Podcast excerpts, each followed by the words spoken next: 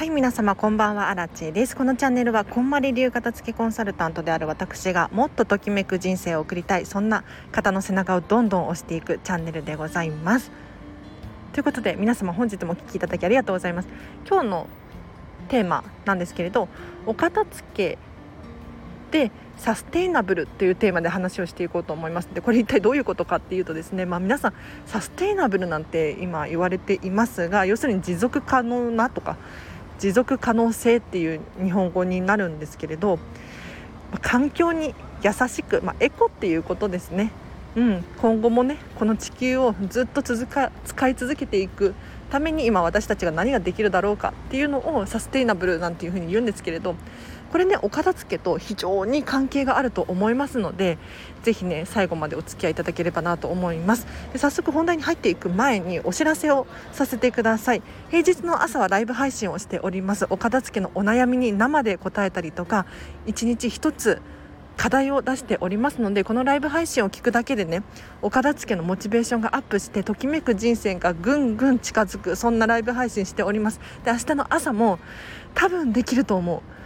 というのも今めちゃめちゃ眠たくってできるか分かんないんですけれど明日の朝もやりますのでぜひねライブ配信聞きに来てください。ということで今日の本題ですね。お片付けでサステイナブルっていう話をしていこうと思います。でお片付けって聞くとなんかどうやら一部の方はですね捨てることでしょっていうふうに思っている方が多いんですよ。要するにもったいないって思ってる方が多いんですね。で例えばまだ使えるのに捨てるだったりとか1回も着てないのに手放すだったりとか、まあ、非常にもったいないですよね。ただねただここでよく考えてほしいのは何がもったいないのかっていうと物を大事にできてないものこそもったいないんだよっていうのを私は強く言いたいんですよ。要するに毎日なんとなくのものをなんとなく使っちゃってる。そうではなくってもう本当に自分がねこだわり抜いて買ったものをこだわって使ってほしいんですよ。だからまあアラチェの場合は本当に全てのものにこだわりを持っていてですね。例えばそうだなボールペン1本取ってもそうですね。はい。なので皆さんにはお片付けによって物一つ一つを大切にするっていうのをちょっと心がけていただきたいなって思うんです。で今日のテーマですね。お片付けでサステイナブルっていう話なんですけれどこれ全然関係ないように思うかもしれないんですが関係大ありでやっぱりね物を大切にするとですね必然的に、ま、物を買う量も減ってきたりとかするんですよ。長く考えると長い目で見ると、まあ、今はね使わないからって手放しちゃう捨てちゃうもったいないと思うかもしれないんですが長期的に考えるともう捨てることをやめたりとかあとはもったいないっていう気持ちが余計に生まれてですね一つ一つのものを大切にできるんですよ長く使ったりすることができるのだから本当に環境に優しくなれたりとかするんですねお洋服一つとってもそうですよもうお気に入りの一つを着ているから大事にしようと思うしさらにはもうこれをずっと使い続けたいなって思うものなんですね。で今日ねどうしても喋りたい内容があって ポイントなんですけれど何かっていうともうこれからの時代エコであるとかサステイナブルであるとかこれが非常に重要なんだよっていうのを私は伝えたいんです。あのまあ日本で生きていて、まあ、エコである環境に優しいっていうのを選択するっていうのは確かにいいよねって思う方多いと思うんです。うん、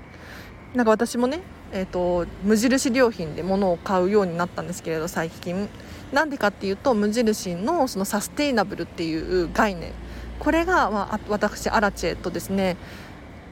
共感してですね結構買っているわけですよ。ででなんですけれどアラチェはサステイナブルなものを買っていて偉いよねいいよねって思うかもしれないんですがもうそういう時代終わってるらしいです こういう時代終わってるのいいよねではなくってむしろ逆にそれが当たり前だよねってなりつつあってエコなものを買ってない人ダサくないっていう時代になりつつあるんですって。もうこれはね私今日聞いた情報で一番衝撃的でした。はい、でこれどこで情報を得たのかっていうと実は今日の夜なんですが YouTube 講演家の鴨頭さんとあとファッションバイヤーの MB さんってご存知かな？この2人のコラボ講演会に行ってきたんですよ。であんまり内容は喋っちゃうと有料の講演会なのでね良くないと思うんですがまあ調べたら出てくる範囲で喋らさせていただくとですねもうヨーロッパの方ではエコであるものを買うっていうのは当たり前でむしろ環境に優しいことをしていない企業だったりとか、まあ、そういうものを作っている会社だったりとかはダサいよねっていう考え方になってきてるんですって。これ衝撃的じゃないですか？なんか日本だとまだその価値観がなくってまあ新品のものを買ったりとか普通にありますよね。100均で物を買ったりとかしますよね。もう私アラチェもね100%はできてないですよ。もちろん。うん。ただその価値観が終わりを迎えつつあって 環境に優しいものを買うのが常識でなんかもうこだわってそのリサイクル何パーセント何十パーセントのもので作った何々スニーカーだったりとか。あとは私アラチェも着てるけど今オーガニック100%のコットンを使っている T シャツだったりとか。こういうのをこだわって買う。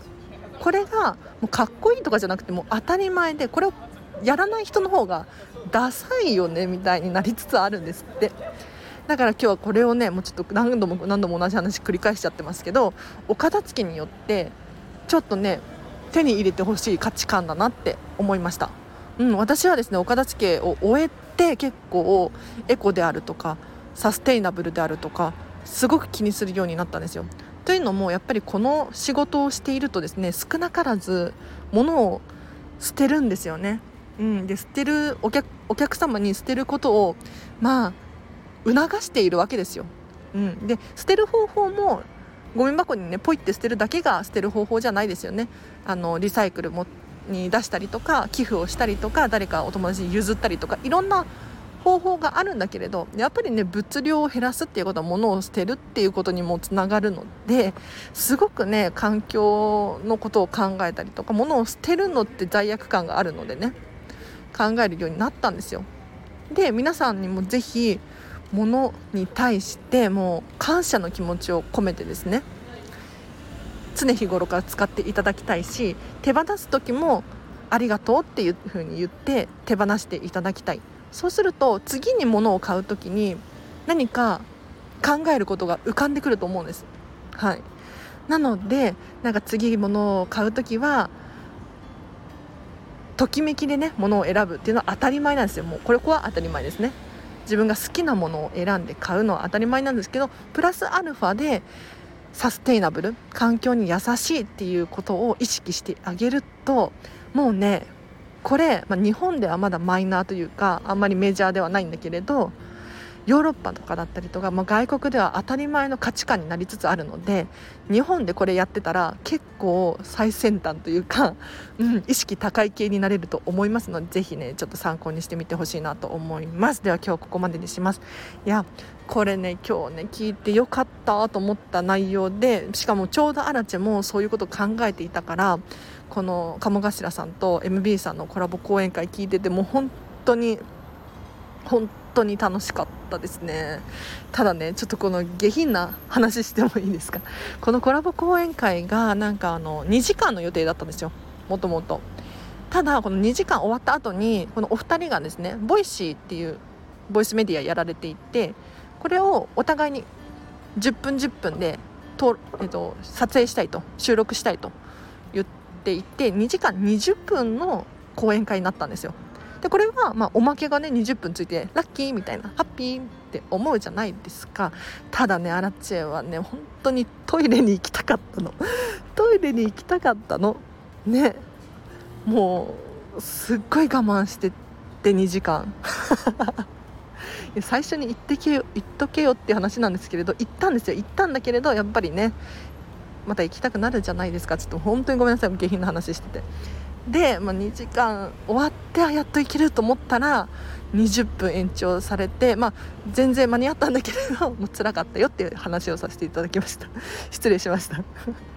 やでもねやっぱりこれからの時代エコであるってすごく大事だと思うんですよ。でこの地球の温暖化の原因って結構を来てるんですよ。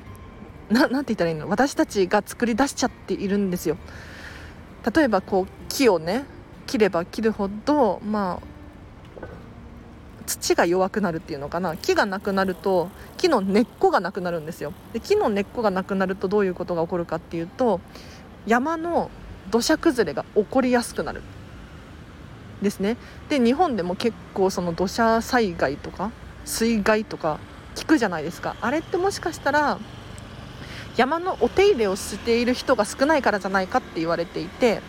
要するに昔だったら、まあ、お百姓さん、うん、要するに農家さんがですね山に入って山の、えーと、落ち葉とかをこう拾ってですねお野菜の肥料とかにしていたわけですよ。でそれをすることによって何が起こるかっていうとお百姓さんたちがこう山のね土をこう踏み踏んでるわけですよ。でさらにはちょっとねこう落ち葉とかをどかすことによって日の光が土に届くのでこう他の植物が生えてきたりとかしていたらしいんです。これうまいことね循環していって要するに木の根っこだったりとか草の根っこたちが土をもうこうギュギュッと 想像つきますよね。ギュギュッとこう固めてってくれたらしいんです。ただそれが今の時代ねもう何て言うのかな肥料肥料でその土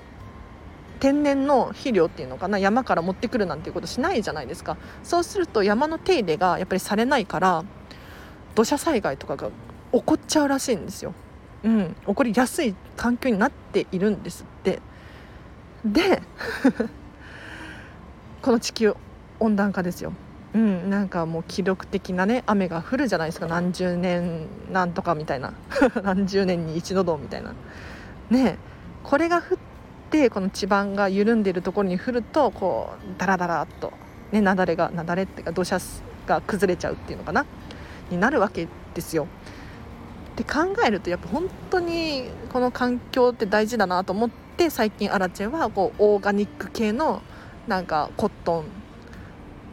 ンがいいよねとだったりとか、まあ、昔からこれはあるんですけれど古着をもっとよく頻繁に買うようになったりとかしています。なるべく新品のものは買わないさらにあの靴とかもそうですね古着で買ったりとかあとは廃材を使ってますっていう靴を買ったりとかあとこの今かけてるメガネもそうなんですよ。うん、メガネを作る時の廃材でメガネ作ってるメガネなんです。ねそうでもちろんねあの新品のものを買ったりする時もありますよ。はいそれはねただ意識的にはねなるべくそういう意識を向けていってですね、うん、なんか私アラチが正しいかって言ったら別にそういうわけではなくって、まあ、こういう考えの人もいるよみたいな。うん、でね、ヨーロッパの方とかではもうそういう考えの人が増えていて逆にそれが当たり前になっちゃってるよっていう話をさせていただきましたがいかがだったでしょうか？なんか雑談なのか何なのかよく分かんなくなっちゃってますがね本当に地球温暖化ってやばいみたいなのでなんか私たちの知らないところでなんかなんていうのかな。意外と進んでるんですよね。だから地球温暖化がダメっていうわけではなくって結構人間が環境を荒らしてるっていうのかな。あの温暖化っていうのは私アラチェはそんなに気にしていなくってあ、まあ、こんなこと言ったらあれかな。賛否両論あるのかな。なんか要するに地球って氷河期もあればなんか温暖な熱帯期みたいなのもあったわけだから別に地球の温度が何度か上がろうが下がろうがそんなに関係ないと思ってるんですよで今ねこの人間が暮らしやすい温度を保っててる地球って逆にレアな時代で基本的に氷河期だったりとか なんですよこの地球の歴史で言うと。うん、だから別に地球温暖化っていう部分ではそんなに私はあんまり意識はしてないんだけれどそうじゃなくてね例えばマイクロプラスチックが空気中に飛んでるとかあとはその土砂災害がなんとかだったりとかもうお野菜の育て方とかオーガニックコットンだったりなんかねそういうのは気にしてますね。うん。なんか本とかもよく読むしね。はい。あ最近読めてないんですよね。最近読めてないんでこれ大反省。ちょっとさまた本を読むのを復活しようと思います。なので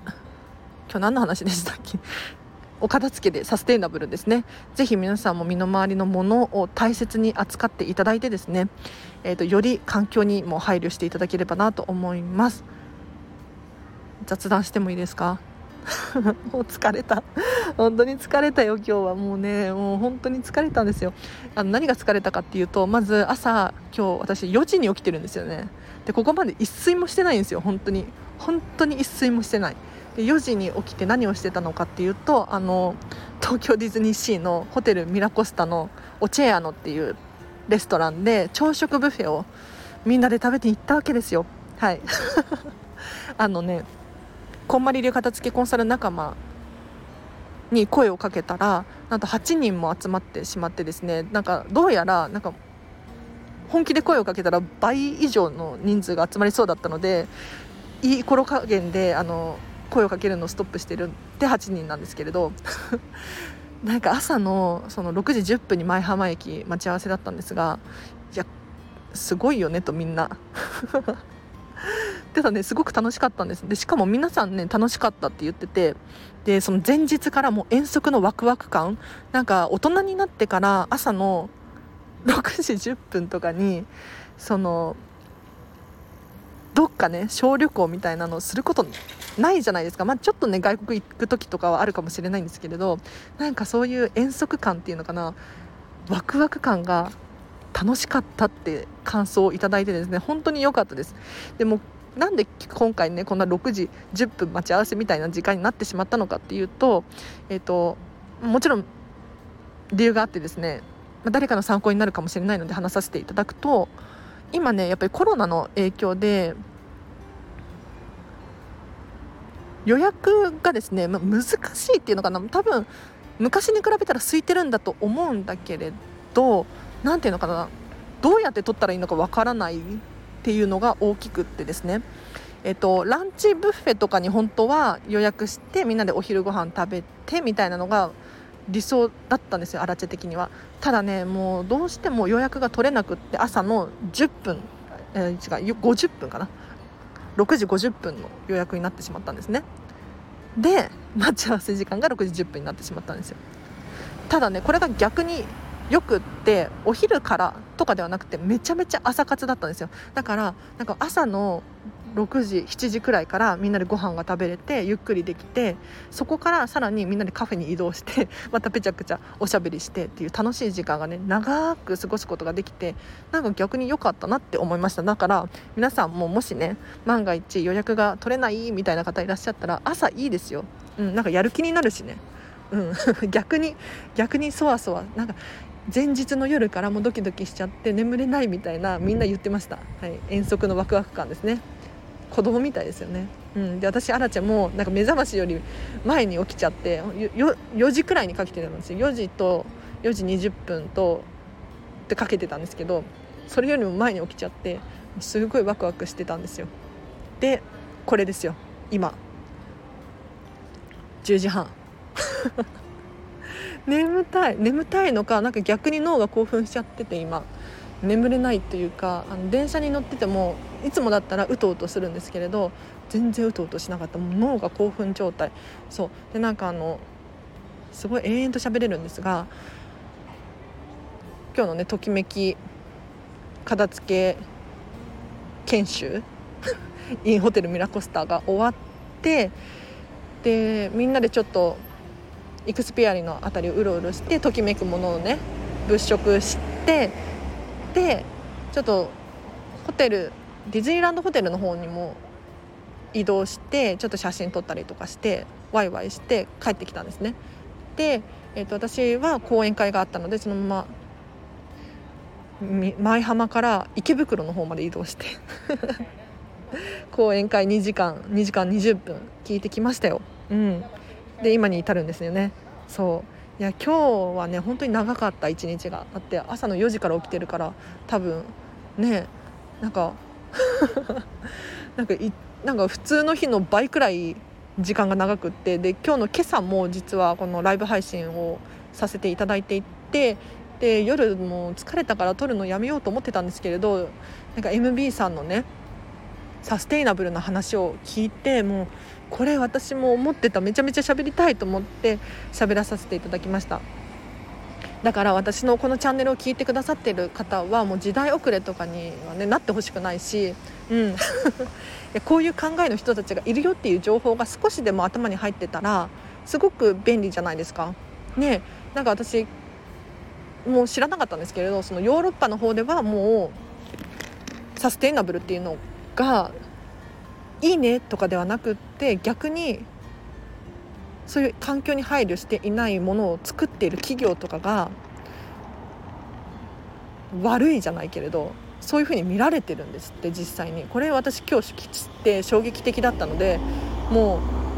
うシェアさせていただいてるんですが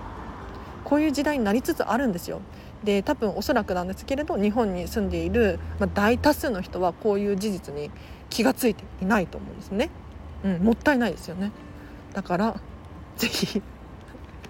ちょっと今日のこの放送を聞いてうって思うかもしれないです。うん、であらちも思いましたもん本当に。ああやばい。環境に配慮してないとかって思ってます。思ってるけど、まあ、これからはね変えることができるじゃないですか。ね、今持ってるものを大切にしてでこれから買うものに関してはそういう環境に配慮したものを買うっていう。例えばあの高級ブランドハイブランド系のお店で言うともう革製品のものってなくなりつつあるんですよ。うん、なんかもうアラちゃんもそれは知ってたんですけれどなんかどうやらもっと深くってそういう革製品で作った要するに動物の毛皮ですよ毛皮とかで作ったものを洋服とかにしちゃうブランドってもうダサいよねってなっても一発アウトらしいですよ。うん、いやちょっとね詳しくは知らないんですよ。うん、あの例えばね有名ななんとかのなんとかっていうバッグだったりとかあるじゃないですか。あの辺は革とか使ってるんじゃないかなと思うんですけれど多分新しいデザインのものに関して言うともうそういうのを出した時点でもうそのブランドはもうダサいよねみたいになっちゃうらしいです。時代に合ってないよねみたいなだからすごいんですって私も本当に無印良品が何で大好きなのかっていうとそこなんですよ。うん、あの環境に配慮してるじゃないですか。でそれがみんなが手が届く範囲の金額に抑えられてるこれが素晴らしくって例えば私この間ローラちゃんのモデルのローラちゃんのスタジオ R330 っていうブランドがあるんですけれどここのお洋服をね買いに行ったんですよ。でここのお洋服は本当に環境にも配慮しているしあと何かデニムとかを買うと木をね何本か植えるっていう寄付にもなったりとかあとは作る人ですねお洋服を作る人の、まあ、体にも優しいしあとお給料とかもねちゃんと払われているそういう仕組みがされていてみんなに対して優しいブランドなんですけれどここで買うとねちょっと高いんですよねやっぱり。うんまあ、そんなべらぼうに高いわけじゃないけれど、まあ、T シャツでいくらだったかなちょっと忘れちゃったけど1万円はしなかったと思うんだけれどまあねユニクロで買ったら数千円とか1000いくらとかで買えるかもしれないですねもしかしたら。うん、ただこの間買ったローラちゃんのところの短パンは8800円だったかなショートパンチで8800円でしたね。ただこれが例えば無印良品だったら結構物がいいしみんなが手が届く範囲の金額ですよね。でしかも環境に配慮されてていいんですよ。いやだから最近無印良品が大好きなんですよね。うん。なのでぜひちょっと皆さん無印良品要要チェックです。あとユニクロもいいんじゃないかなって思うんですよ。うん。というのもあとユニクロとかあとファストファッション系もいいと思います。なぜなら、まあ、ちょっとね価格帯安いんですよね。安いんだけれど国際的なブロンブランドたちじゃないですか。でやっぱりこの世界的なブームメントムーブメントで見るとエコだったりサステイナブルって言われてるのでそういうのに配慮していない会社ってもうねどんどんなくなっていくと思うんですよだから必然的にこういう大企業とかはそういうのに取り組まなければならないんですよね。だからおそらくファストファッション系だったりとかユニクロとかも割と最近は環境に配慮した例えばデニム作るのに何十パーセントお水をね削減してますよっていうアピールとかをしていたりとかするんですよね。うん、なのでいいと思います。そう。だからまあ世の中がねどんどん変わってきて日本人のね意識もどんどん変わってくると思いますのでこのチャンネル聞いてらっしゃる方は結構早い段階でこの情報を手に入れてると思うので是非ねあのそれが当たり前 になる前にちょっとこの価値観を手に入れてほしいなと思います。以上です。でももう今日本当に疲れてていや今ね帰り道なんですよ。駅から降りて。だからちょっと車の音とか入っちゃってるかもしれないんですがご了承ください。では皆様今日もお聴きいただきありがとうございました。今日お片付けのライブ配信ができなくってできなくってっていうか今日朝20分くらいやったんですけれどちゃんとできなくてすいませんでした。あそうお知らせもう一個もう一個だけしてもいいですか？何かっていうとクラウドファンディングが審査を通って昨日今日のお昼にプロジェクト公開しました。ありがとうございます。もうここまで来るのに私アラチはですね6回くらい審査5回くらい審査落ちて6回目の再審査でようやく通ったんですね。でこの片付けクラファンなんで立ち上げたのかっていうともちろんアラチもねこのスタンド FM 毎日毎日更新していてお片付けの発信しているじゃないですか。だから支援してもらいたいっていう気持ちがねやっぱり下心なんですけれどあるんですよ。ただ私アラチェだけがお得であっても意味がないと思ってて皆さんがやっぱりお片付けを終えてときめく人生を送ることこれが私の本当の目的だからお片付けのリターンでクラフクラウドファンディングのリターンでめちゃめちゃお得な例えばあらちお茶会だったりとかお片付けのオンラインレッスンだったりとかそういうのを出していますので気になる方いらっしゃったらぜひねチェックしてみてください。でぜひ支援してください、うん、これ支援する要するにお金を払うことによって 皆さんやる気を手に入れることができると思います。今日もねあのクラこんまり流片付けコンサル仲間とこう片付けのねお話ししてたんですけれどやっぱりお金って大事だねっていう話をしててどういうことかっていうと私あらちゃんもそうなんですけれど今日の講演会も5000円払ったんですよ。5000円5000円に2時間20分払ったんですよね。そうすると何が起こるかっていうともう本当に途中でトイレめちゃめちゃ行きたかったです。トイレめちゃめちゃ行きたかったんだけれどもう情報がすごいから全部手に入れたいと思ってもう必死にメモ取って多分私が一番メモ取ってたんじゃないかなっていうくらいメモ取って一番最前列でね聞いてたんですよ。うん。だからこういう現象が起こるんです。お金払うと。ただ例えばそうだな無料で手に入れた情報だったりとかってあんまり真剣に聞かなかったりするんですよね。だって英語の勉強したいって思ったら NHK のテレビ見てればいいんだもん。ね。そうなんか教材買ってねやればいいじゃないですか。ただこれあんまりしないですよね。でも何十万とかもしくは何百万とか払って外国に留学しに行く。そしたらいよいよ人って本気になるんですよね。もうお金払っちゃってるから。そのパワーが違うんですよパワーが。でその今日の片付けコンサル仲間もやっぱりお金を払うことによってお客さんが本気になるんだっつって。でこっちもお金を受け取ったら本気になるじゃないですか。分かりますか？まあアラチェがこのね、ライブ配信無料だから本気じゃないかって言ったらそういうわけじゃないんだけれどやっぱりアランチェの本気ってあるんですよ。なのでぜひ支援してください。いやこれね本当にもう私私だけのためじゃないんですよ本当に。あのしかもこのクラウドファンディングめちゃめちゃお得だしね。多分二度とこのこんな感じの金額ではやらないと思うので今出会えてた人めちゃめちゃラッキーなのでぜひ支援していただければなと思います。数も少ないのでねぜひ見てほしいなと思います。では今日はここまでにします。皆様お疲れ様でした。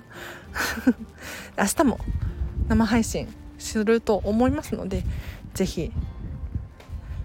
聞いていただければなと思います。では明日もハピネスな一日をお過ごしください。あらちでした。バイバイ。